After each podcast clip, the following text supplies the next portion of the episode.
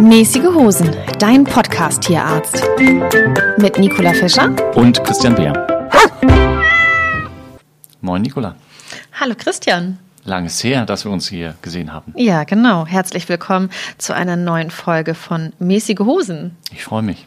Wir haben gerade festgestellt, dass man uns ja aufgrund unseres Namens eigentlich gar nicht finden kann. Ja, das wundert dich, ne? Das, das wundert mich.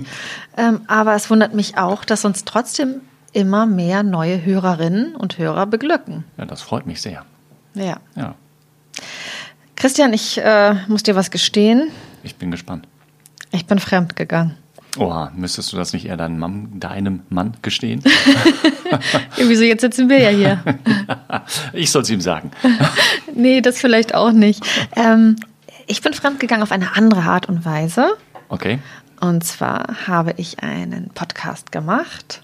Nein, ich war zu Gast in einem Podcast. Du warst zu Gast in einem Podcast. oh, cool. guck mal. Erzähl mehr. Ich war zu Gast in einem Podcast eingeladen, in einem, in einem Podcast eingeladen und habe das erste Mal gesehen, wie andere einen Podcast machen. Okay, bestimmt viel professioneller als wir. Ähm, nö, würde ich jetzt nicht unbedingt sagen, anders. Mhm. Und äh, genau, ich war dort zu Gast und hatte natürlich auch die Möglichkeit, über uns zu sprechen. Das ist äh, ganz gut.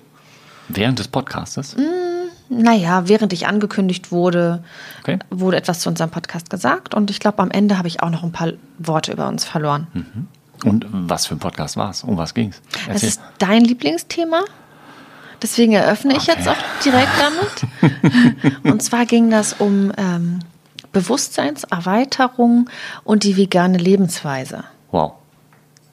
Da habe ich, ich, dich, ne? Äh, du hast mich voll. Ich habe ähm, Karfreitag äh, mit meiner Tochter Yoga gemacht. Mhm. Wow. Und hatte am Samstag einen Hexenschuss. Aber so viel zum Thema Bewusstseinserweiternd. Also es war ähm, schmerzerweiternd. Ich glaube nicht, dass es daran lag, aber ähm, ja fällt mir bei Bewusstseinserweiternd ein, weil ich doch mal gesagt habe, ich will mal mit Yoga anfangen. Das ja, habe ich jetzt davon gehabt. Okay, das ging jetzt äh, in, in, in, die diese, Hose, ja. In dieser Phase noch mhm. in die Hose. Aber ähm, ja, ich glaube, du bist ja für alle Dinge sehr, sehr offen. Ich weiß ja aber auch, äh, dass du Fleisch sehr gerne isst. Und in, insofern wäre das jetzt eine Einladung, der du mit Sicherheit gefolgt wärst, aber das ist ja nicht dein Hauptthema. Tierschutz. Weder die Bewusstseinserweiterung ist jetzt so meine Kernkompetenz, noch die vegane Ernährungs- oder Lebensweise. Ja. Mhm.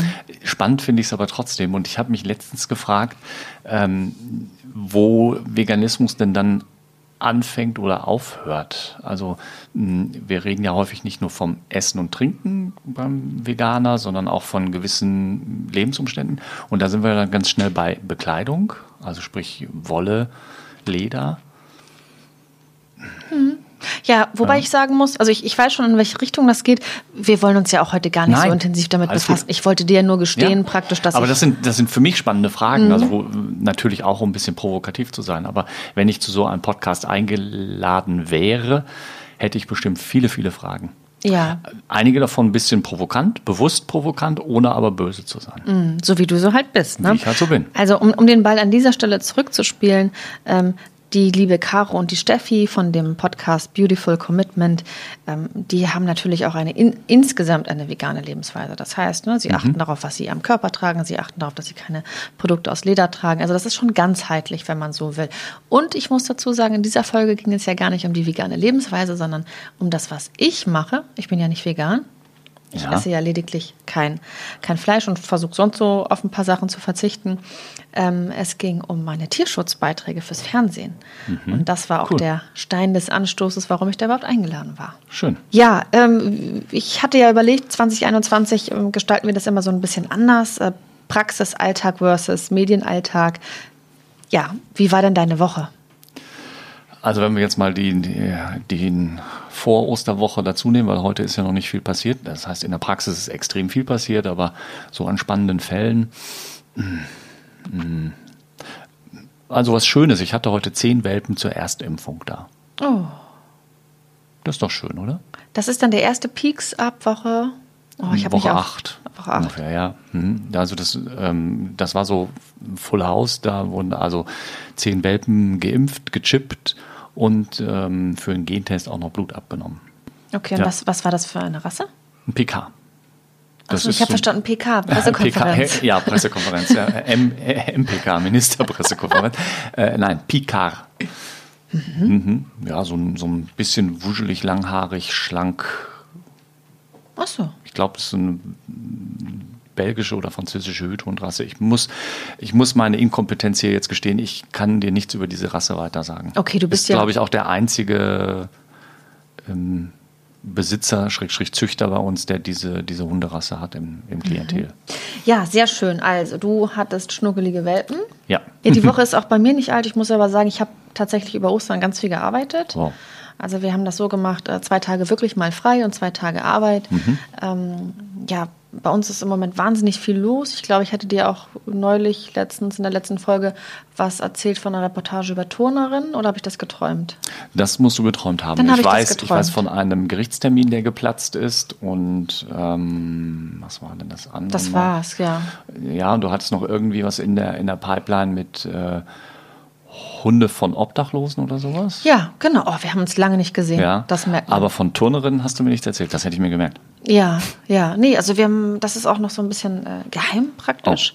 Oh. Aber wir machen, arbeiten gerade ähm, an mitunter an einer Reportage über Turnerin und das wird eine ZDF-Sportdokumentation. Äh, und wenn das soweit ist, dann berichte ich dir davon. Okay. Da arbeiten wir gerade dran. Und ansonsten, ähm, ja, Ostern hat ja einige schöne freie Tage, aber zwei davon mussten wir dann mit Arbeit verbringen.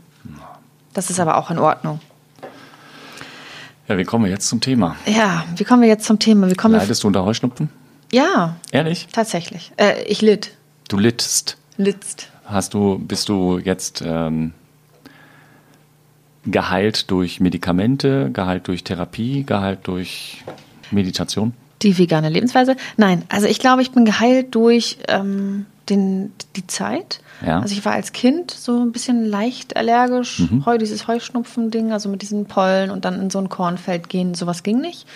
Mm, aber das ist weitestgehend eigentlich mit dem Erwachsenenwerden verschwunden. Das ist so das, was ich mitbekommen ja. habe. Und wenn jetzt Pollenflug ist, habe ich eigentlich keine großen Probleme. Ich habe keine Erklärung dafür. Ja, manchmal ist es auch andersrum, dass man erst später die Allergie bekommt und als Kind noch keine Probleme mhm. hat. Also das sind so meine Berührungspunkte mit ähm, Allergien, was mich selber betrifft. Und betrifft deine Hunde das Thema auch? Nein, meine Hunde sind komplett unallergisch. Davon gehe ich aus. Also ich habe nichts mitbekommen, was sozusagen Rückschlüsse auf irgendeine Allergie zulässt. Also weder eine Futtermittelallergie noch sonstiges, was mir so aufgefallen ist. Also vielleicht habe ich in der Vergangenheit mal irgendwas übersehen, aber ähm, da gibt es nichts. Ist doch schön. Mhm. Ja, damit sind wir doch dann beim Thema für heute. Allergien, habe ich mir gewünscht. Ja, du wolltest ja. unbedingt über Allergien sprechen und äh, ich entspreche heute deinem Wunsch. Sprechen genau. wir über Allergien. Sprechen wir über Allergien. Ähm, warum will ich unbedingt darüber sprechen? Das Thema Allergie begegnet uns täglich in der Praxis. Hm, ich merke immer wieder, wie viele hm, Unsicherheiten, Unklarheiten auf Seiten der Besitzer da sind. Und hm, ich finde, das ist mal ganz wichtig und nett, da so ein paar Basics drüber zu erfahren. Mhm. Und okay. deswegen habe ich mir die Folge gewünscht. Mhm. Also das heißt, du bist in deinem beruflichen Alltag dann damit oft konfrontiert? Ja. ja. Wie oft so, prozentual? Ja, das ist jetzt eine Frage. Also sagen wir so, es vergeht nicht ein Tag, an dem ich nicht zumindest ein Gespräch über das Thema Allergie im weitesten Sinne führe. Und ähm, dann ist es natürlich so, dass mh, dadurch, dass es ja ein sehr weites Thema ist, werden wir gleich noch ein bisschen was zu, zu sagen, ähm, natürlich auch nicht immer ganz klar ist, ob ich jetzt schon mit einem potenziellen Allergiker rede oder ob ich nur mal über Allergien rede und worauf Besitzer so achten können. Ähm, aber doch immer wieder Thema und natürlich dann auch gezieltes Thema, wenn ich Hunde habe, die Symptome haben oder auch Katzen natürlich, die auf eine Allergie hinweisen können. Hm. Meinst du, das ist irgendwie so eine Art Zivilisationskrankheit, dass es mhm. zunehmend äh, viele Patienten, tierische Patienten sind, die an Allergien leiden, wie wir den Menschen das dann auch tun? Das ist eine gute Frage und ich glaube schon, dass wir in den letzten Jahren mehr Allergiker sehen. Die Frage, die man sich als Mediziner natürlich immer stellt, sehen wir mehr Allergiker, weil es wirklich mehr gibt oder sehen wir mehr Allergiker, weil unsere Diagnostik besser geworden ist oder die Aufmerksamkeit der Besitzerinnen und Besitzer ähm, größer geworden ist.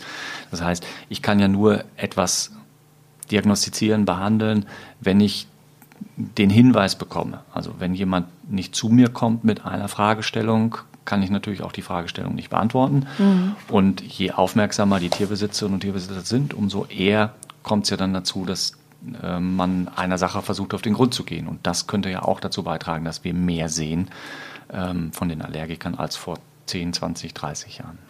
Das heißt, es ist auch eine Frage der, äh, ja, wie näherst du dich dem Problem sozusagen oder wie, wie näherst mhm. du dich der Ursache? Äh, ja, das ist ein, ein Riesenproblem, weil die Allergie ist ein tolles Wort, aber extrem schwierig zu greifen. Also vielleicht müssen wir erstmal unterscheiden jetzt zwischen der Allergie, wie wir sie so im Alltag als, als Problemfall sehen und dieser allergischen Reaktion. Also wenn ich jetzt von einer Wespe gestochen werde und allergisch reagiere, das meine ich jetzt mal heute nicht damit, sondern da, hier geht es so drum, wie zum Beispiel ein Heuschnupfen beim Menschen oder irgendeine Lebensmittelunverträglichkeit. Und solche Sachen gibt es natürlich bei Katzen und Hunden auch. Und in der Regel nähert man sich der Problematik darüber, dass man einen Patienten hat, der schon eine gewisse Vorgeschichte hat. Ne? Also wir haben einen Hundebesitzer, der kommt und sagt, also mm, mein Hund ist jetzt vier Jahre alt und irgendwie in den letzten anderthalb Jahren hat der immer wieder Magen-Darm-Probleme. Und wir haben schon ganz viele verschiedene Sachen ausprobiert, aber irgendwie kommen wir nicht weiter. Wäre jetzt eine Möglichkeit. Oder mm, jemand kommt mit der Katze vorbei und sagt, also seit drei Monaten juckt die sich ganz fürchterlich und ich habe schon das Futter geändert und ich habe schon ein neues Körbchen gekauft und irgendwie juckt die sich immer noch. Das wären jetzt so typische Beispiele, wie man überhaupt erstmal darüber nachdenkt, dass es eine Allergie sein könnte. Mhm. Diese klassischen Heuschnupfensachen mit tränenden Augen, Niesen und sowas sehen wir sicherlich auch, aber sehr viel seltener als die beiden großen Komplexe Haut und ähm, Verdauungsapparat. Also zur Haut zählt natürlich die Haut ganz allgemein, aber auch Ohrentzündung, chronische Ohrentzündung, chronische Pfotenentzündung, chronische Analdrüsenveränderungen. Das sind oftmals auch Dinge, die mit einer Allergie assoziiert sind, also verbunden sind. Mhm. Genau, da sind jetzt mindestens drei Allergien hinzugekommen, von denen ich gar nicht wusste, dass es sie gibt. Das ist die Ohrenallergie. Nee, nee, nee, das ist ja eine so. Ohrenallergie, wäre ja eine Allergie gegen Ohren. Das wäre. Wie hattest du es genannt? Äh, nein, also eine Ohrentzündung, eine chronische Ohrentzündung kann mhm. zum Beispiel ein Symptom sein mhm. für eine Allergie. Verstehe. Eine chronische Pfotenentzündung kann ein Symptom sein für eine Allergie. Okay. Wie? Eine Allergie richtet sich ja immer gegen irgendetwas, was von außen auf das Tier kommt, beziehungsweise runtergeschluckt wird, was auch immer. Aber irgendwas, was ja erstmal nicht üblicherweise am oder im Tier ist. Mhm. Das heißt, du hast jetzt einige, ähm, ja, wie sagtest du, Hinweise mhm. geschildert, die auf eine, äh, ja, genau, wie das Wort schon sagt, du hast jetzt einige Punkte gen genannt, die auf eine mögliche Allergie hinweisen. Also das sind die Ohren, das sind die Pfoten, das mhm. ist ähm, das Kratzen an sich am, am Hals. Richtig, Juckreiz, Haarverlust, Pusteln, aber eben auch Sachen wie chronischer Durchfall, Erbrechen, mhm. ähm, Blähungen, solche Sachen. Okay. Wenn wir jetzt sozusagen das Pferd oder den Esel einmal von vorne aufzäumen mhm. müssen, würden wir jetzt zunächst bei einer klassischen Futtermittelallergie anfangen? Kann man, das, wir, so, können wir also, kann man das so sagen? Ich, ich weiß die offiziell, offiziellen Zahlen nicht. Ich habe so das Gefühl, bei uns in der Praxis kann man ungefähr sagen 50-50. 50 Prozent der Allergiker haben ähm, Hautsymptome und 50 Prozent der Allergiker haben Magen-Darm-Symptome. Und die Magen-Darm-Symptom-Patienten sind nahezu alles Futtermittelallergiker und bei den Hautsymptomen gibt es natürlich welche, die auf Futter reagieren und welche, die auf ähm, äußere Einflüsse reagieren, wie Gräser oder Pollen oder Hausstaub oder solche Geschichten. Mhm. Ja? Das heißt also, bei einer Futtermittelallergie muss ich immer noch unterscheiden, wo sind denn die Symptome lokalisiert? Hauptsächlich oder schwerpunktmäßig bei der Haut oder beim Magen-Darm-Trakt. Mhm. Es gibt natürlich auch ein paar ganz arme Kreaturen, die haben beides. An Symptomen. Und wie gehst du dann dann vor? Also wenn sich jetzt ein mhm. Patient bei dir vorstellt und sagt, hm, ich habe Hautprobleme bei mhm. meinem Hund oder bei meiner Katze festgestellt und irgendwie funktioniert das mit der Verdauung auch nicht. Was sind dann die ersten Schritte? Also das erste ist natürlich immer mal eine ausführliche Aufnahme der Grundproblematik, möglichst viel Information über die Geschichte des Patienten, über die Art der Fütterung, über das Umfeld zu erfahren.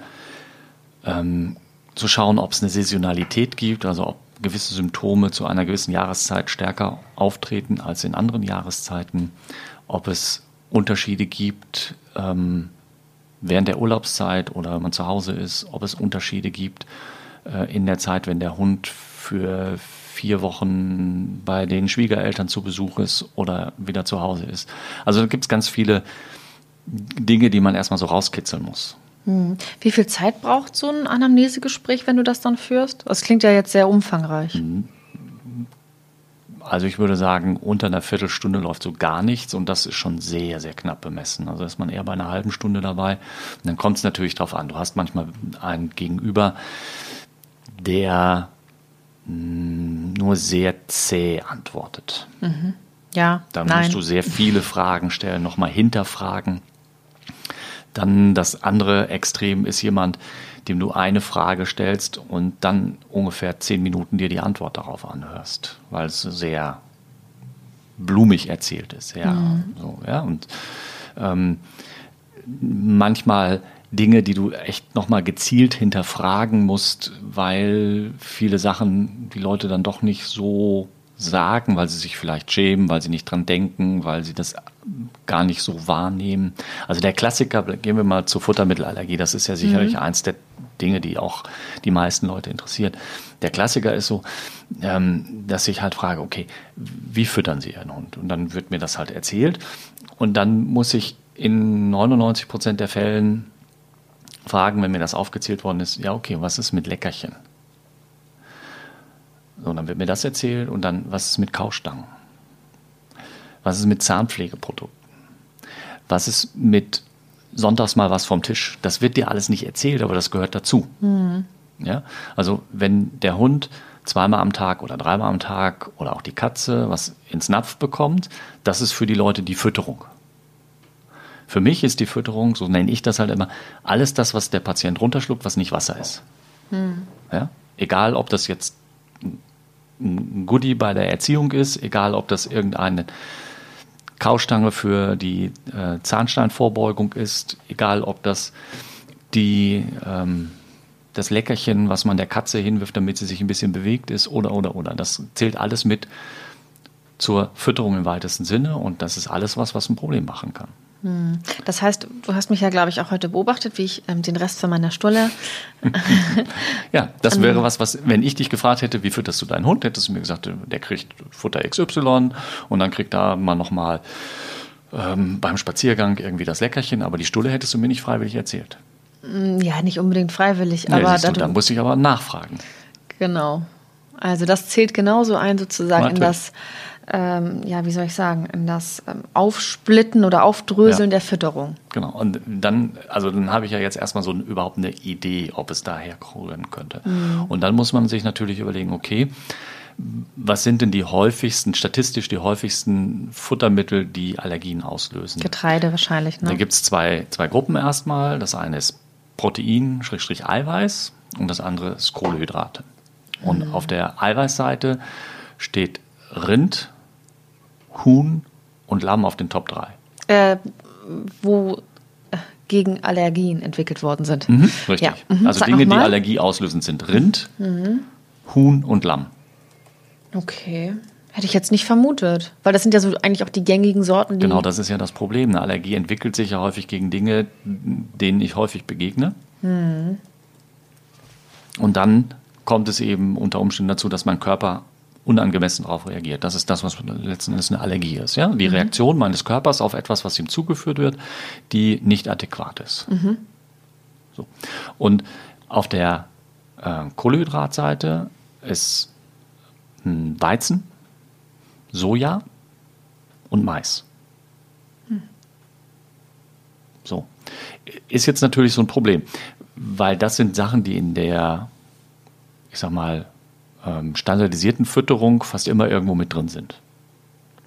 Ja, genau. Außer ja? man greift zu gewissen Futtermittelsorten, die genau eben sowas nicht enthalten. Ja, dann richtig. Aber dann ist so der, der Gedanke immer, dass die Leute sagen, ich, äh, ich fütter getreidefrei. Ja, genau. Also kann es ja keine Allergie sein. Genau. Ja, Wäre aber Getreide ist ja nur eins von den aufgezählten und das sind ja nur die Top 3 auf jeder Seite.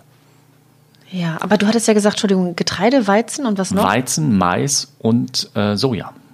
Ja, und ja, genau. Und wenn ich all das sozusagen in meinem Futter nicht enthalten habe. Ja, aber wenn getreidefrei draufsteht, heißt ja erstmal nur das getreidefrei. Da kann ja trotzdem Soja drin sein.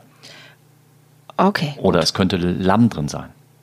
Genau, also wir Oder haben Huhn. Ja, wir haben die Eiweißseite und wir haben die äh, ja, Kohlenhydrate-Seite. Aber was ich sagen mhm. wollte ist, Thema Allergie, dann frage ich immer, ja, was füttern Sie? Ja, aber ich fütter getreidefrei. Dann sage ich immer, ja, das ist gut, das ist schön, ob das sein muss, sei mal dahingestellt. Aber das heißt ja noch lange nicht, dass es nicht trotzdem eine Allergie sein kann. Ja. ja? Und dann sagen die, ja, ich fütter was ganz Hochwertiges. Mhm. Das ist auch schön, das ist auch gut, aber es kann trotzdem sein. Dann kommt immer so ein Standardspruch von mir. Stellen Sie sich vor, ich hätte eine Allergie gegen Orangen. Dann ist es egal, ob ich den Orangensaft im Discounter kaufe, ob ich den für 5,20 Euro den halben Liter irgendwo kaufe, ob ich die Orange selber pflücke, ob die aus Spanien oder aus Israel oder aus sonst woher stammt. Ich werde dagegen eine Allergie dann entwickeln. Da spielt der Preis überhaupt keine Rolle. Da spielt die Bioqualität keine Rolle. Das ist alles wurscht. Wenn ich auf eine Orange reagiere, reagiere ich. Ist egal, ob Ihr Futter 2,20 Euro oder 200 kostet. Wenn da was drin ist, worauf Ihr Hund, Ihre Katze reagiert, reagiert. Mhm. So. Und das muss man erstmal einmal verstehen, dass Qualität im Sinne von, von biologisch hochwertig oder ähnlichem, Getreidefreiheit oder Preis nicht zwangsläufig bedeutet, mein Patient kann keine Allergie haben. Mhm. Das ist der erste große gedankliche Fehler, dem ich häufig begegne. Mhm, verstehe. So. Also das ist schon mal so Punkt Nummer eins. Dann Punkt Nummer zwei, was ich gerade schon gesagt hatte, die Tatsache, dass eben nicht nur die Hauptfütterung, sondern alles nebenbei auch mitzählt. Was nutzt es mir, wenn ich dem Hund ähm, ganz konsequent ein spezielles Futter gebe, was Dinge enthält, die wahrscheinlich nicht allergieauslösend sind, aber trotzdem kriegt er einmal in der Woche ein Brötchen und er hat nun jetzt eine Getreideallergie mhm. oder Weizenallergie. So, habe ich nichts mitgewonnen. Oder mein Hund isst liebend gerne Pferdeäpfel. Mhm. Pferde werden häufig mit Hafer gefüttert. Okay. So, wenn ich meinem Hund jetzt ein, wenn eine Futtermittelallergie hätte und ich würde ihn super füttern und alles ist gut und der frisst aber einmal in der Woche beim Spaziergang einen Pferdeapfel, hat er trotzdem Probleme. Mhm. Das heißt, wenn ich das richtig verstanden hat, habe, geht es hier um so eine Art Ausschlussverfahren. Richtig. Genau das ist das Wort, Ausschlussdiät. Ne? Wenn ich mhm. Verdacht habe, ich habe einen Patienten mit einer Futtermittelunverträglichkeit, egal ob der sich juckt oder ob der chronisch Durchfall hat, dann muss ich den für sechs bis acht Wochen ausschließlich mit einer Eiweißquelle plus eine Kohlehydratquelle ernähren. Nennt man ein Beispiel?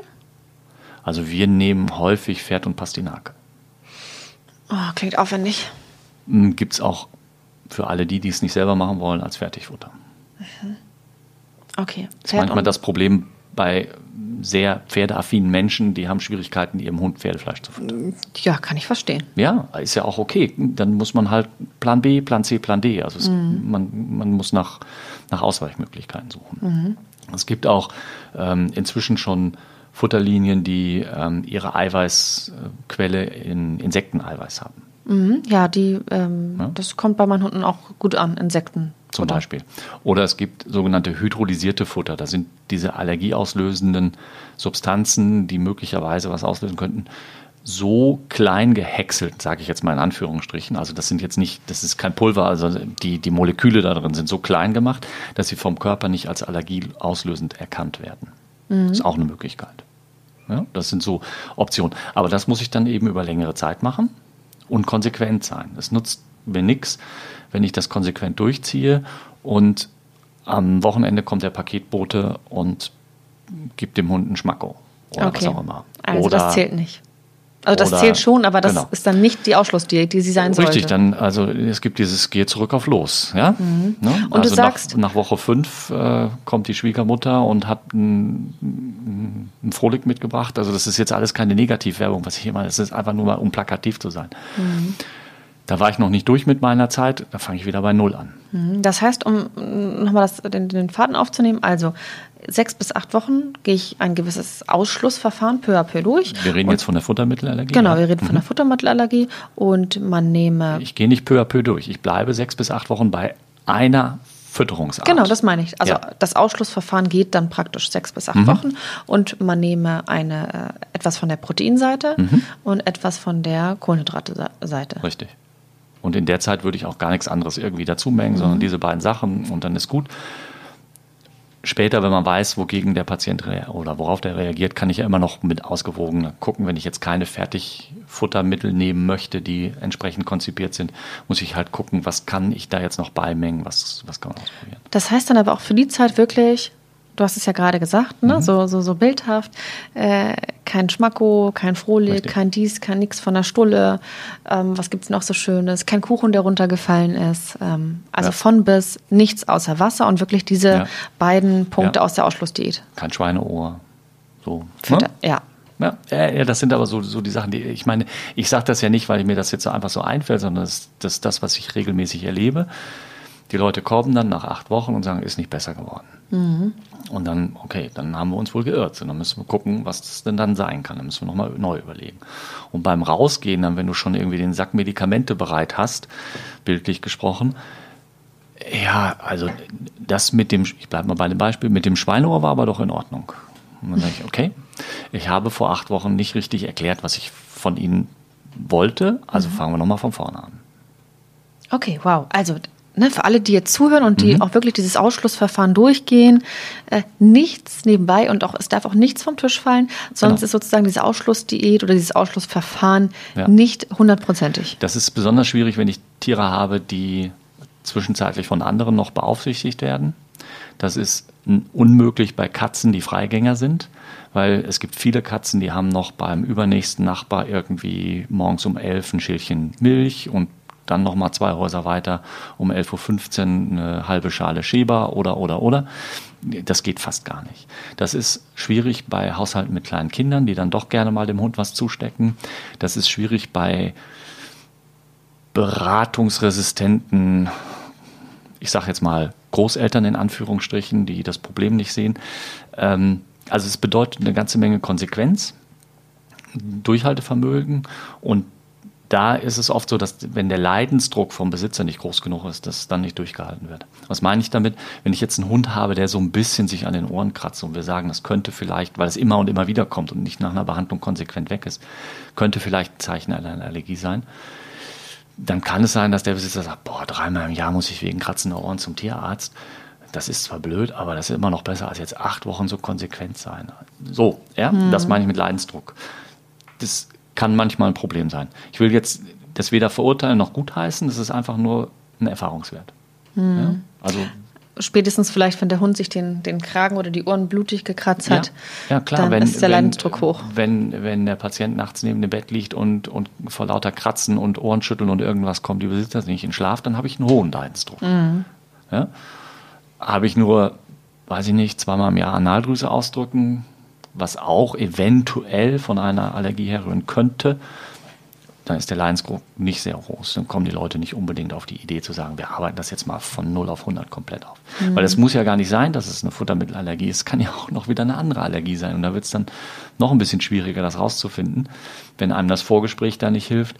Ähm, die Bluttests, die es gibt, das gilt übrigens für eine Futtermittelallergie noch viel mehr als für diese Umweltallergien halten wir in unserer Praxis nicht sehr viel von. Das ist okay. ähm, sehr teuer und relativ wenig aussagekräftig und oftmals dann aber auch noch nicht mal hilfreich. Hm. So. Genau, das wäre nämlich meine nächste Frage gewesen. Ob, es gibt ja auch beim Menschen gewisse Allergietests, mhm. ob das nicht auch irgendwie beim Hund oder bei der Katze möglich ist, äh, ja, mit einem Bluttest einfach herauszufinden, ah, da liegt der Hase im Pfeffer, dagegen ist der oder die, äh, der Hund oder ja. die Katze allergisch. Also ich weiß, dass es viele Tierärzte anders sehen und die Laboratorien diese Tests machen natürlich sowieso. Aber wir gehen davon aus, dass gerade beim Futtermittelsektor das echt, das sind weiß ich nicht, 150, 200, 250 Euro oder was, also relativ viel Geld.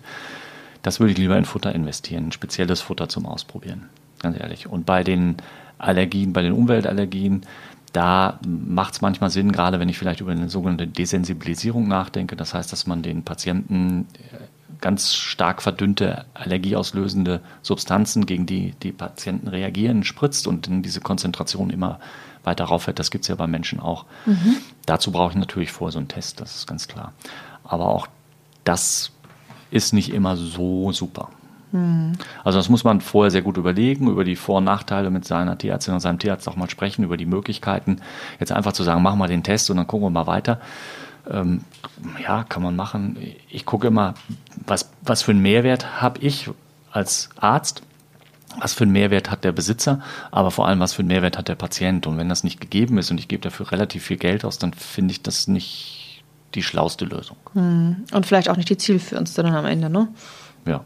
Hm. Hast du das Gefühl, wir haben genug über Futtermittelallergien gesprochen? Also ich glaube, da ist ja immer ein sehr, sehr großer Bedarf. Kann man da noch mehr ausholen oder ist das schon auch das im, das im Kern? Also im Kern ist es das Konsequenz, Durchhaltevermögen, ja, sehr variable Symptomatik, Magen-Darm, Haut. Also wir haben auch Patienten, die haben chronisch nur ein Ohr entzündet und sind trotzdem Allergiker. Würde man ja immer denken, ja, wenn der eine Allergie hat, dann hat er halt beide Ohren entzündet. Mhm. Also das auch Dinge, die einem vielleicht nicht logisch erscheinen, trotzdem dahin führen können. Mhm. Also so eine Allergie kann sich auch im Laufe des Lebens entwickeln. Meistens ist das so, ja. Mhm. Ich habe, also mir fällt was ein, ich habe doch eine Futtermittelallergie. Also ich. Du? Ja. Ja, wenn du das Futter deiner Hunde isst, dann wird dir schlecht. Nein, tatsächlich, aber weil du es gerade sagst, das ist etwas, was sich im Laufe des Lebens entwickeln kann. Ich habe zum Beispiel, ähm, seitdem ich groß bin, also erwachsen, habe ich total, habe ich total ein Problem mit Knoblauch. Ehrlich? Ja, also ich mag das Ja. und ich weiß, Leute, die gut kochen können, die schwören auch drauf und Knoblauch könnten jedes essen, gibst du mir wahrscheinlich auch recht. Ähm, es, es riecht ja auch gut und so weiter, aber ich kriege danach echt Bauchweh. Okay. Also mir geht's wirklich nicht gut. Also man könnte auch sagen, mir ist schlecht. Und das Ja. hatte ich früher nicht. Und äh, ne, kann man das irgendwie auch so aufs Tier übertragen, dass ein Tier vielleicht irgendwie drei Jahre lang super äh, klarkam mit Rind, Huhn oder Lamm und dann Ja. potenziert sich das dann ins Schlechte? Ja. Also wir haben durchaus Hunde, die nach Jahren mit ihrem Futter XY nicht mehr zurechtkommen. Und ähm, wir dann davon ausgehen dürfen, dass die eben darauf irgendwie reagieren in Form einer allergischen Reaktion. Ja. Aber irgendwie molekular, biologisch erklären kannst du das wahrscheinlich noch nicht Da ganz. bin ich jetzt der, also ich kann das nicht erklären. Es gibt mit Sicherheit Leute, die das erklären. Also eine, eine Möglichkeit, wie eine Allergie entstehen kann, ist, ähm, wenn ich jetzt bei Durchfallerkrankungen dem Patienten sein gleiches Futter weiterfüttere, dann kann es sein, dass der im Darm sind ja sehr viele Abwehrmechanismen, ganz viele wichtige Sachen. Die, die ähm, Darmblutschranke ist ähm, gestört bei Durchfallerkrankungen und da kann es eben sein, dass Stoffe dann ähm, mit Zellen in Verbindung geraten, was normalerweise nicht der Fall wäre, die dann sagen, ui, du bist ein Allergen und dann zukünftig darauf reagieren. Das ist eine Hypothese oder Theorie, wie Allergien unter Umständen sich entwickeln können. Hast du das Gefühl, dass ähm, Futtermittelhersteller sich auch schon auf diesen Markt und auch auf diese Vielzahl an Patienten eingestimmt hat? Ja, also ähm, es gibt extrem viel gutes Futter für Allergiker. Es gibt leider auch Futter, wo man, wo vielleicht so ein bisschen auf so einen Zug aufgesprungen wird. Ähm, also eins vielleicht noch, ich habe ja vorhin gesagt, ähm, Huhn oder irgendwas, ja. Wenn ich jetzt ähm, festgestellt habe, mein Tier hat eine Allergie und ich weiß zum Beispiel, das funktioniert super mit Kaninchen. Ja? Und ich würde dann irgendein Fertigfutter kaufen, wo drauf steht Kaninchen. Dann heißt das leider nicht, dass da nur Kaninchen drin ist. Sondern manchmal sind da 4% Kaninchen und dann sind nochmal x Prozent ähm, ja, eine andere Eiweißquelle drin. Und das könnte dann zum Beispiel Rind sein, weil es eben in großer Zahl zur Verfügung steht, relativ kostengünstig ist. Und wenn das mit drin ist und ich fütter jetzt guten Gewissens Kaninchen in Anführungsstrichen, aber ich habe nicht darauf geachtet, dass es nur mit Kaninchen ist und nicht nur Kaninchen, dann geht es natürlich auch nicht. Verstehe. Ja. Also großes Problem. Und die andere Seite sind dann halt so die Umweltallergien. Ne? Der, Was ähm, haben wir da so? Hausstaub ist ein ganz gängiges Ding. Hm, Haben Menschen auch, ja? Ja. Äh, Futtermilben. Das sind also Milben, die in Trockenfutter leben können oder sich da, äh, die, die sich da entwickeln. Und äh, wenn die Hunde darauf reagieren und dann ihr Trockenfutter fressen, dann äh, haben die halt Kontakt mit diesen Auslösern. Ähm, es gibt Patienten, die reagieren allergisch auf Flohstiche. Das ist dann so der Hund oder die Katze, die mit nur ein, zwei Flöhen am Körper trotzdem riesen starke Probleme, Juckreiz, äh, offene Hautstellen und sowas haben. Das ist ja furchtbar. Das ist, ist schon heftig. Da kann man relativ gut dann ja behandeln, indem man eine gute Flohprophylaxe mhm. macht. Und in dem äh, Zusammenhang ist es vielleicht ganz interessant für Katzenbesitzer.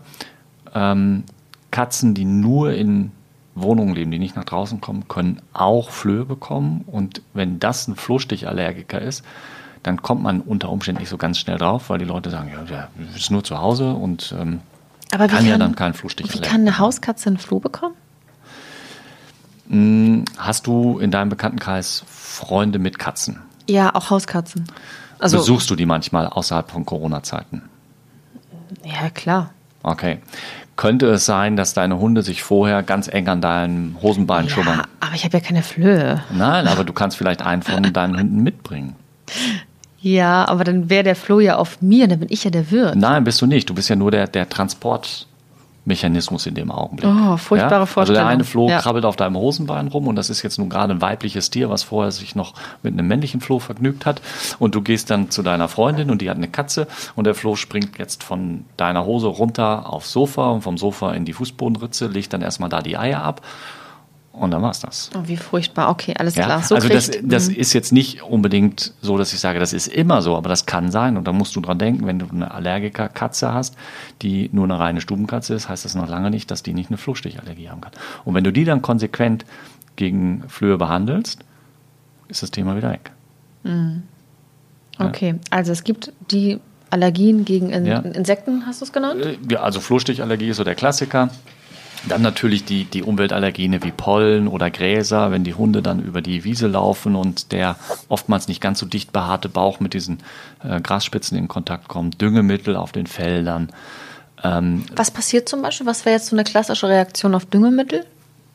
Diese ganzen Stoffe, die jetzt so Kontaktallergien auslösen, machen gerne so kleine Hautentzündungen, kleine Eiterpusteln oder ähnliches an besonders wenig behaarten Hautstellen. Also sprich Unterbauch, unter den Achseln, ähm, im Pfotenbereich vielleicht, auf der Nase, so die Klassiker. Mhm. Ja? Das ist dann sozusagen ein, ein, eine ganz kurze allergische Reaktion? Nee, nee, das ist dann schon erstmal eine allergische Reaktion und die dann eben noch zu einer Entzündung führt. Wenn ich jetzt den Hund nur einmal über das Feld laufen lasse und danach eben wochenlang nicht mehr, dann reagiert er nicht mehr, aber trotzdem trägt er unter Umständen diese Allergie in sich. Mhm. Oder irgendwelche Fasern im Haushalt, irgendwie die Hundedecke oder das Waschmittel für die Decke oder der Weichspüler für die Decke oder solche Sachen. Das kann das, das auslösen. Gibt's auch. Ja, okay, aber wie kann ich da sozusagen in einem Ausschlussverfahren vorgehen? Dann nehme ich alle Decken oder alles, was den Hund umgibt? Wie, wie, wie Zum, funktioniert ja, das? Es ist schwierig, es ist wirklich schwierig. Erstmal versuche ich natürlich herauszufinden, könnte es eine Kontaktallergie sein, alleine dadurch, dass ich diese speziellen Hautstellen habe. Mhm. Aber es ist ja auch noch kein Beweis. Und dann kann man überlegen, okay, seit wann ist das? Gibt es seitdem was anderes? Und dann ist immer erst, erstmal ist immer alles gleich. Und dann irgendwann, ja, mh, hm, ja doch, also irgendwie, ja, wir haben ein anderes Waschmittel benutzt. Und ist jetzt nur ein Beispiel. Ja, woran Oder, erkenne ich eine Kontaktallergie? Ne, das ist besonders gerne diese Hautpusteln und den Juckreiz an den Stellen am Körper gibt, wo wenig Fell ist per se. Hm, verstehe. Ja, weil, also wenn du jetzt dir vorstellst, du hast einen Handschuh an und fasst auf eine Brennnessel, dann passiert dir nichts. Du ziehst einen Handschuh aus und fasst auf die Brennnessel, dann kriegst du halt mhm. Ausschlag.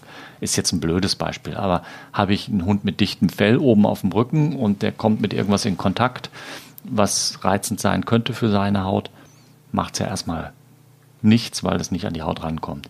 Ist es der Unterbauch, wo nicht so dichtes, langes Fell ist, gibt es ein Problem. Also du siehst, es ist wahnsinnig schwierig, erstmal rauszufinden, ist es eine Allergie, ist es keine, wogegen könnte es eine Allergie sein und dann kommt ja noch der Punkt, wie kann ich es behandeln. Das Beste ist, wenn ich natürlich verhindern kann, dass der Patient mit dem allergieauslösenden Stoff in Verbindung kommt. Also beim Futter haben wir ja gerade schon drüber gesprochen. Wüsste ich jetzt, es ist irgendwie ganz speziell, sagen wir mal, die Futtermilbe, dann kann ich natürlich überlegen, ob ich von Trockenfutter auf Feuchtfutter wechsle oder ob ich das Trockenfutter einfriere vorher, dass die Milben absterben. Das wäre eine Möglichkeit. Ähm, ist es was, was nur saisonal ist, also irgendwo in den Sommermonaten, wenn eine gewisse Pollenart fliegt, dann kann ich natürlich diese Zeit eventuell mit äh, antiallergischen Medikamenten überbrücken, bis hin zu Patienten, die ganzjährig antiallergische Medikamente bekommen müssen oder schamponiert werden müssen oder ähm, ja, mit, mit Zusatzstoffen versehen, irgendwie entzündungshemmende Reaktionen. Dass also man das, das ja, um, um ja. da dazwischen zu grätschen. Also diese Möglichkeit ist dann sozusagen Exitus. Also wenn nichts geht und ich sozusagen nicht weiß, worauf dann der Hund bleibt unter Umständen nur die dauerhafte medikamentöse Therapie. Ja. Und das ist dann ein Antiallergikum oder was ist das? Es gibt verschiedene Gruppen von Medikamenten, die man einsetzen kann. Es gibt äh, das teilweise auch ähm, schon, oder was heißt teilweise, es gibt jetzt seit einiger Zeit ein Medikament in Injektionsform, was man so etwa alle vier Wochen dann einmal spritzen muss. Ähm, es gibt Flüssigkeiten, es gibt Tabletten. Ja, das, ich sag mal so, das, was wir am wenigsten gerne benutzen, aber manchmal doch leider nicht anders möglich ist, ist dann Cortison. Wollte ich gerade sagen, ja. ja. Weil Cortison hat, äh, ich nehme es mal vorweg, du kannst es ja ergänzen oder bestätigen, ich glaube, äh, böse Nebenwirkungen, ne? Also. Also Cortison ist ein tolles Medikament, aber wie jedes andere Medikament hat es natürlich auch mögliche Nebenwirkungen. Und immer wenn ich ein Medikament über sehr lange Zeit oder in sehr hoher Dosis nehme, dann habe ich natürlich vermehrt die Möglichkeit der Nebenwirkungen. Und das ist bei Cortison leider sehr, sehr vielschichtig. Ähm, Cortison ist ein Gegenspieler von Insulin, das heißt, es kann also zu ähm, Diabetes, äh, also Zuckererkrankungen kommen, es kann äh, Hautveränderungen hervorrufen, es kann andere innere Organe schädigen, es äh, schwächt das Immunsystem. Ja, das sind alles Langzeitnebenwirkungen. Also wir reden jetzt nicht von dem Patienten, der einen allergischen Schock hat und Cortison gespritzt bekommt, der hat da nicht irgendwie ein großes Problem hinterher mit.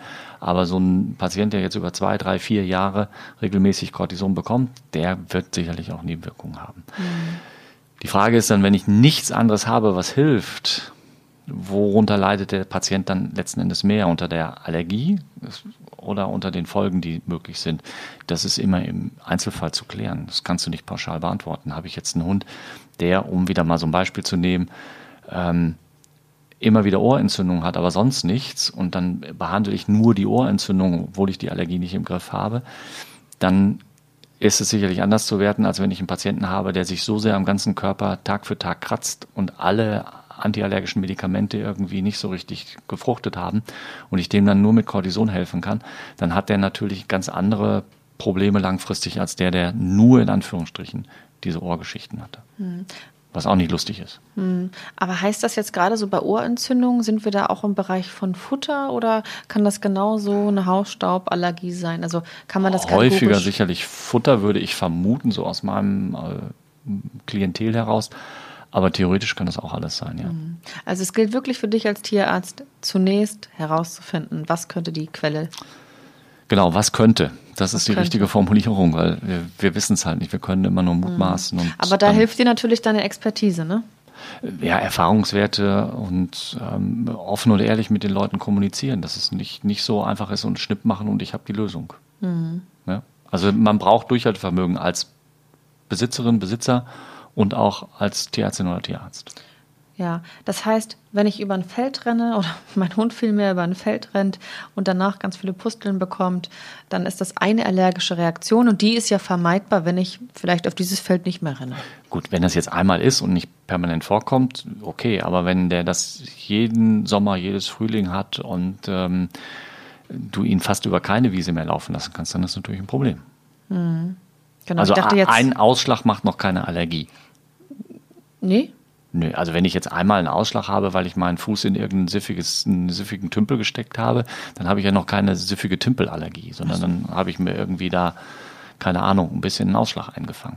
Aber wenn das jetzt immer und immer wieder vorkommt, mein Körper immer wieder auf die gleichen Reize reagiert und zwar unangemessen reagiert, dann ist es eine Allergie. Hm, verstehe.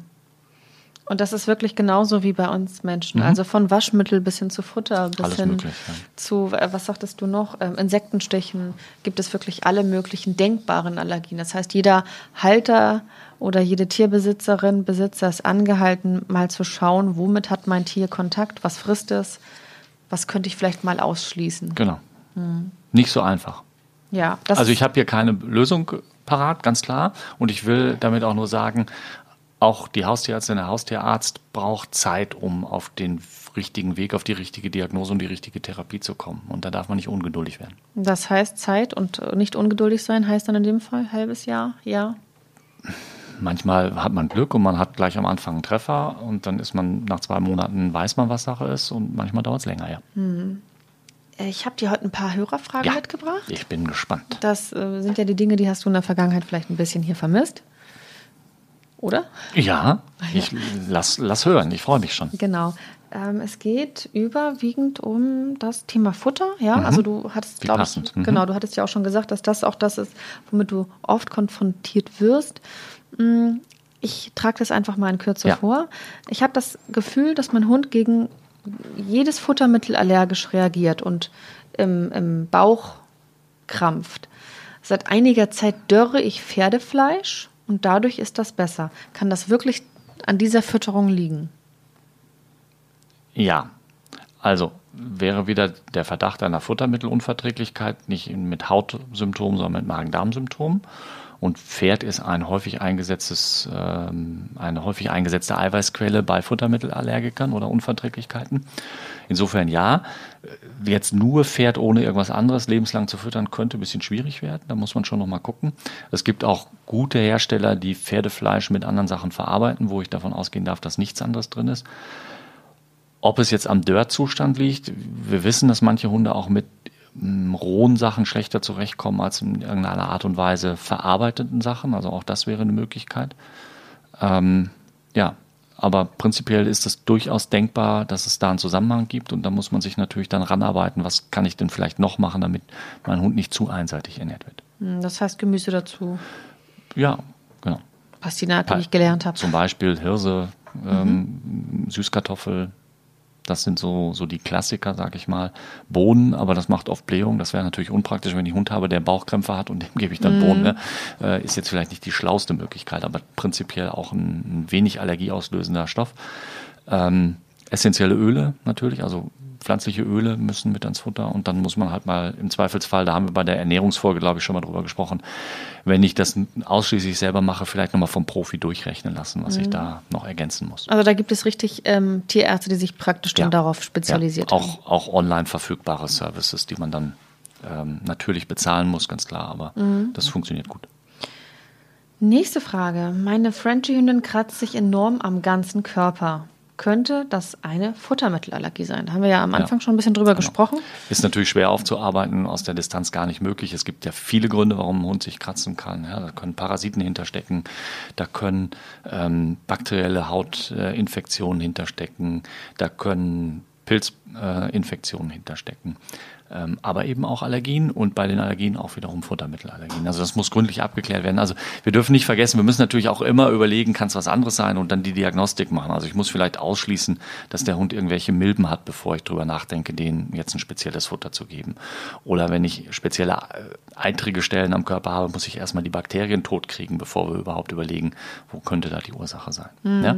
Also nicht jeder Juckreiz oder jeder Durchfall ist automatisch eine Allergie. Das, das muss schon aufgearbeitet werden. Wir haben diesen diesen ersten Schritt sozusagen übersprungen, wo wir gesagt haben, okay, das und das haben wir schon mal ausgeschlossen. Ne? Hm, verstehe. Also insofern, ja, könnte eine Allergie sein, muss gründlich abgeklärt sein.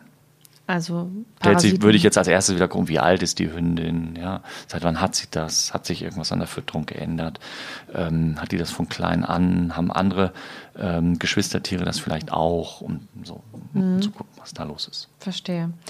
Ähm, mit welchem Futter starte ich am besten eine Ausschlussdiät? Wie lange sollte man das machen und was ist mit Leckerlis? Also mhm. da haben wir ja schon ein bisschen drüber gesprochen. Haben wir im Wesentlichen schon drüber gesprochen. Wir fassen es nochmal zusammen. Also eine möglichst unbekannte Eiweißquelle, eine möglichst unbekannte, also für den Patienten unbekannte Kohlehydratquelle. Klassiker wäre eben Pferd und Pastinake, aber es ist auch anderes denkbar. Was wäre jetzt hab zum Beispiel jetzt, eine Alternative dazu? Naja, habe ich jetzt dein, dein, dein Lieblingsfeind äh, äh, als Gegenüber, also sprich ein Jäger, ähm, dann könnte ich dem ja sagen, ja okay, dann fütterst du halt wild jetzt eine Zeit lang. Und was wäre die Kohlenhydratquelle außer Pastinake? Süßkartoffel. Mhm, okay. Also? Wild so. und Süßkartoffel Zum oder Beispiel Pferd und Pastinak. Ja. Mhm. ja, also verschiedene Kombinationen. Oder du kaufst ein Fertigfuttermittel. Wir haben ja darüber gesprochen. äh, Insektenproteine oder solche Sachen. Ja? Und wie lange haben wir auch schon gesagt? Sechs bis acht Wochen muss man durchhalten. Und Leckerchen muss ich dann natürlich auch, um jetzt bei dem ersten Beispiel zu bleiben, dann nehme ich halt gedörrtes Pferdefleisch als Leckerchen. Okay. Ja? So, kann man alles kaufen, kann man selber dörren, wie auch immer. Also ich muss dann konsequent sein. Wenn ich das nicht komplett, wenn ich vorher schon weiß, dass ich das nicht konsequent durchziehe, dann kann ich das alles lassen. Dann brauche ich das nicht machen. Wenn ich vorher schon weiß, also nee, wenn mein Hund mich anguckt und ähm, ich gebe ihm dann automatisch irgendwie Leckerchen XY, ja, dann brauche ich auch nicht irgendwie einen teuren Sack Futter für sonst was kaufen, dann, dann geht's nicht. Aber sehr interessant. Und es ist ja auch ein überschaubarer Zeitraum. Also sechs bis acht Wochen, dass man konsequent ja, äh, durchziehen. mach das mal sechs bis acht Wochen. Probier mal sechs bis acht Wochen deinem Hund nichts von deiner Stulle abzugeben. ja, ich ja sowieso nicht. ja, ja. Also ne, überschaubar ist relativ. Hm. Ja. Ja, gut. Ähm, Ich habe, glaube ich, alles gesagt. das, das waren die Fragen. Du Ja. bist noch nicht entlassen. Ja. genau. Äh, ja, wollen wir nochmal zusammenfassen? Ja, Komm, zusammenfassen. Resümee für alle diejenigen, die jetzt erst einschalten. Nicht den Mut verlieren, äh, konsequent bleiben und ähm, mh, ja, mehr kann man eigentlich nicht resümieren. Ne? Alles andere haben wir mehrfach gesagt. Futtermittel ist ein ganz großes Thema und nicht immer nur alles auf Getreide schieben. Also nicht, dass ich jetzt sage, Getreide ist super und toll und alles gut, aber immer zu sagen, getreidefrei ist das Beste überhaupt, den Schuh ziehe ich mir nicht an. Mhm, Okay, also wirklich auch in die Ja. Richtung denken, die du da aufgezählt hast. Genau. Und äh, plus halt Kontaktallergien, ähm, Insektenallergien beziehungsweise Parasitenallergien. Ja. Auch das darf man nicht. Richtig. Saisonal, also sprich irgendwas, was außen in der Umwelt rumfliegt oder nicht saisonal, irgendwas, was in der Wohnung ist, Hausstaub oder so. Ne? Ja, Okay, gut. Ja, also ich habe auf jeden Fall was gelernt. sehr gut. Das ist die gute Nachricht. Wobei. Und die schlechte? Gibt keine schlechte. Okay.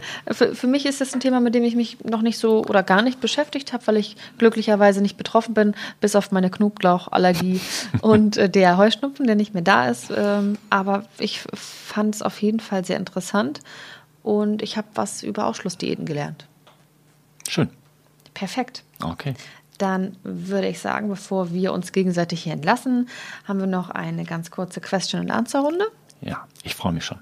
Und ähm, ich weiß nicht, ob du da schon hingeschielt hast, wahrscheinlich schon. Ja, Ja. diesmal ähm, war ich neugierig, da schon drauf geschrieben. Gut, dann beginne ich mit der Frage, so, die lautet: Neue Worte, die ich in den letzten Wochen gelernt habe. Falls keine Worte zur Hand, geht auch Wissenswertes, lieber Christian.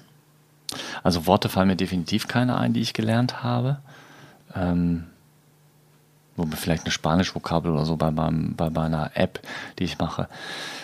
Bubble oder was? Äh, Du? Benutzt du Bubble oder? nee, Duolingo benutze ich. Achso, kennt man auch Ja. aus der Werbung, ja. Ähm, Wissenswertes. Also ich lerne ja jeden Tag so viele Sachen. Ist das so? Mm, Ja, äh, okay, ich mach's mal anders. Ich habe meiner Tochter versucht, was beizubringen und sie hat sich völlig nicht dafür interessiert. Wir sind letztens mit dem Hund spazieren gegangen und sind an einer Koppel vorbeigegangen, wo Schafe standen und einige von diesen Schafen hatten einen grünen Fleck hinten auf dem Rücken. Äh, mit, von der Spraydose oder? Nee, nicht von der Spraydose. Und da habe ich sie nämlich gefragt, ob sie wisse, was dieser grüne Fleck ist. Nö.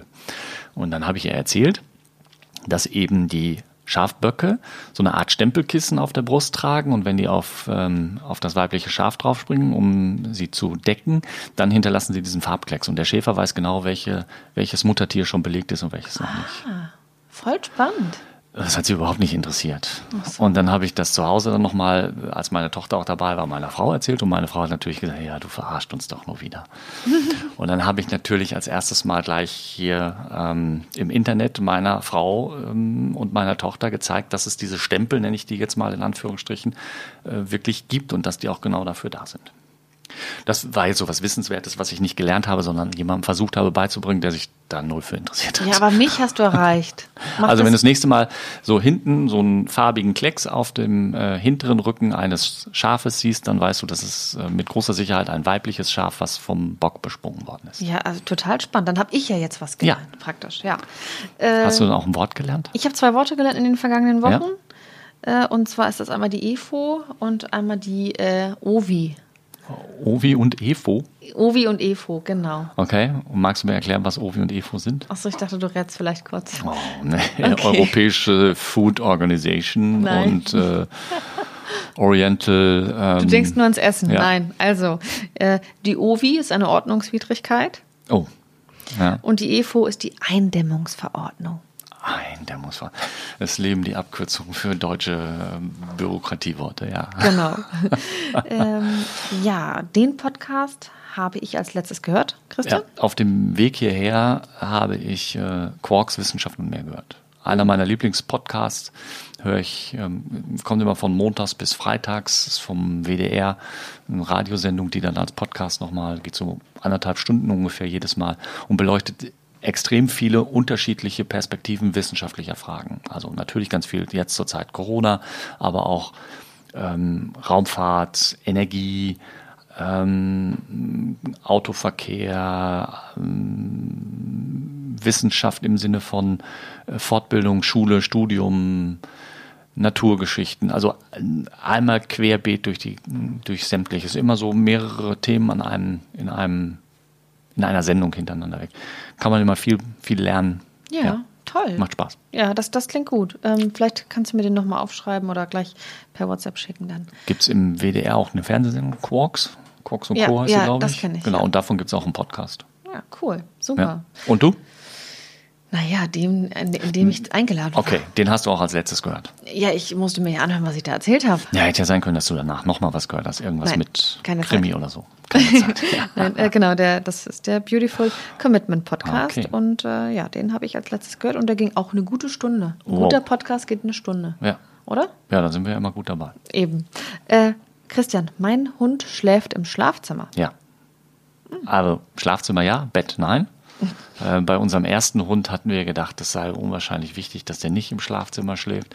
Das haben wir ungefähr zwei Nächte versucht durchzuhalten und ähm, danach war das Thema dann gegessen. Und ähm, beim jetzigen Hund ist von vornherein klar gewesen, der hat sein Körbchen auch im Schlafzimmer. Und dann liegt er mal im Körbchen, mal auf der Seite meiner Frau, mal auf meiner Seite und er wandert nachts ein paar Mal hin und her. und wenn man dann mal aufsteht, dann muss man immer gucken, dass man nicht auf ihn drauf tritt. Hm, Hat, also hat kein Käfig im Schlafzimmer. Ein Käfig, nein. Hm. Äh, Das haben wir am Anfang als Welpe so probiert, dann auch als der Hund mit in der Praxis war und im Büro und ich gedacht habe, oh Gott, nicht, dass der irgendwas kaputt macht. Also, hab den in so eine Box eingespielt. Das ist Hölle für meinen jetzigen Hund gewesen. Der hat Terror gemacht, der hat äh, zwei Körbel zerstört und ähm, nein, nein, ein, eingesperrt sein in, auf kleinem Raum ist, ist gar nichts für den. Macht ne, ne. Ja, okay. Ja, Und bei dir? Äh, Die haben doch beide so ein Hundebett. Hast du mal jetzt so eine Art Wasserbett, ne? Steht das im übertreibst du. Schlafzimmer? Du hast gesagt, das ist das Wasserbett für Hunde. Ja, das äh, kommt ihm schon sehr nah. Ja. Sie haben beide kein Wasserbett. ähm, sie haben beide eine Wolke. Mhm. Und das ist so eine, ja, jetzt heißt die Wolke nicht mehr Wolke, die ist jetzt Flocke. Ähm, Es ist so, eine, so ein riesiges, äh, so sieht aus wie so eine Wolke. Ja, so ein Okay. ganz weiches, riesiges. Und die ist im Kissen. Schlafzimmer? Äh, nein, die stehen im Wohnzimmer. Die Wolken sind wirklich so, so groß, dass sie nicht ins Schlafzimmer passen. Die sind ungefähr Okay. so. Ähm, und die haben ähm, im Schlafzimmer hat jeder dann nochmal sein Körbchen. Ich Okay. glaube, mein Mann sagt, äh, unsere Hunde haben zu Hause sechs Hundebetten oder so nicht verteilt. schlecht. Ist übrigens ganz lustig, dass ähm, du bei einem Podcast mir zeigst, dass das so groß Ja. ist. können sich jetzt alle was drunter vorstellen. Nee, ich habe die Arme ganz weit ausgestreckt Ja. und so groß ist die Wolke. Okay. Und äh, das ist die aller, aller tollste Anschaffung überhaupt. Ähm, und ja, um zur Frage zurückzukommen, Ja. der Hund schläft im Schlafzimmer, weil ähm, die wollen in unserer Nähe sein. Ja, Und, ist oder? auch berechtigt, ja. ja. also Habe ich früher immer gedacht, das muss nicht sein, aber inzwischen finde ich das äh, gut. Bett muss aus meiner Sicht immer noch nicht sein, darf aber jeder für sich selber entscheiden, wie alles andere auch. Ähm, aber Schlafzimmer finde ich schon gut und richtig. Ja, sehe ich genauso. Ja. Mhm. Okay, ja, schön. Dann, toll, hat Spaß gemacht. Ja, hat mir auch Spaß gemacht. Vielen Dank. Verrätst du mir, was wir beim nächsten Mal machen? Ja, wir werden, das nächste Mal haben wir keinen Gast, da müssen wir noch ein Okay. bisschen warten. Ähm, aber wir haben eine spannende Folge und zwar heißt die Abenteuerdiagnose. Oh, Genau, und äh, da darfst du den Dr. House spielen. cool. Und da wollen wir so ein bisschen über die äh, Symptomwüste sprechen. Ja, über die Detektivarbeit. Über die Detektivarbeit Ja. als Tierarzt. Und äh, genau, vielleicht gibt es ja sozusagen Diagnosen, die dann am Ende eine ganz andere Ursache haben, also eine ganz andere Diagnose sind. Cool. So die Idee. Ja, das wird spannend. Perfekt. Okay. Ich Ja. freue mich. Ja, bis zum nächsten Mal. Ciao. Tschüss. Mäßige Hosen, dein Podcast-Tierarzt.